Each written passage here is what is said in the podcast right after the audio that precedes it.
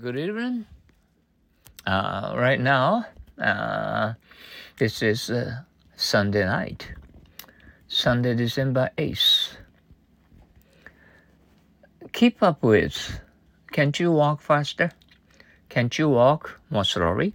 I can't keep up with you. Can't you walk faster? Can't you walk more slowly? I can't keep up with you. Can't you walk faster? Can't you walk more slowly? I can't keep up with you. Can't you walk faster? Can't you walk more slowly? I can't keep up with you. Can't you walk faster? Can't you walk more slowly? I can't keep up with you. Can't you walk faster? Can't you walk more slowly? I can't keep up with you. Kick. Did you enjoy, that movie?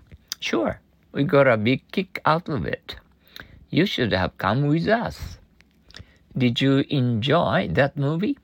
Sure, we got a big kick out of it. You should, you, uh, you should uh, have come with us. Did you enjoy that movie? Sure, we got a big kick out of it. You should have come with us. Did you enjoy that movie?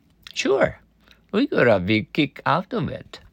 You should have come with us. Did you enjoy that movie? Sure. We got a big kick out of it. You should have come with us.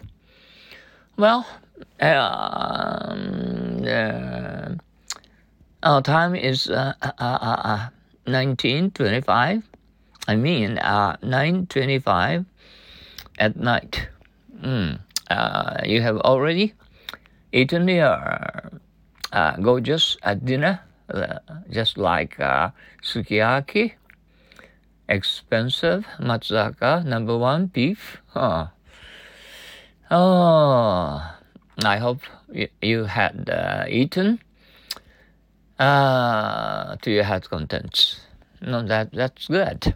It makes us uh, mouth water. Oh. Uh, well. Uh, and did you try to think in English uh, to communicate with uh, your good friends all over the world? Uh, oh, that that's nice. Uh, keep uh, keep on, uh, you know, making um, wonderful friends and through learning English every day. Okay, let's try to. Um, understand the English words in English toward the thinking English. Good luck to you, all of you.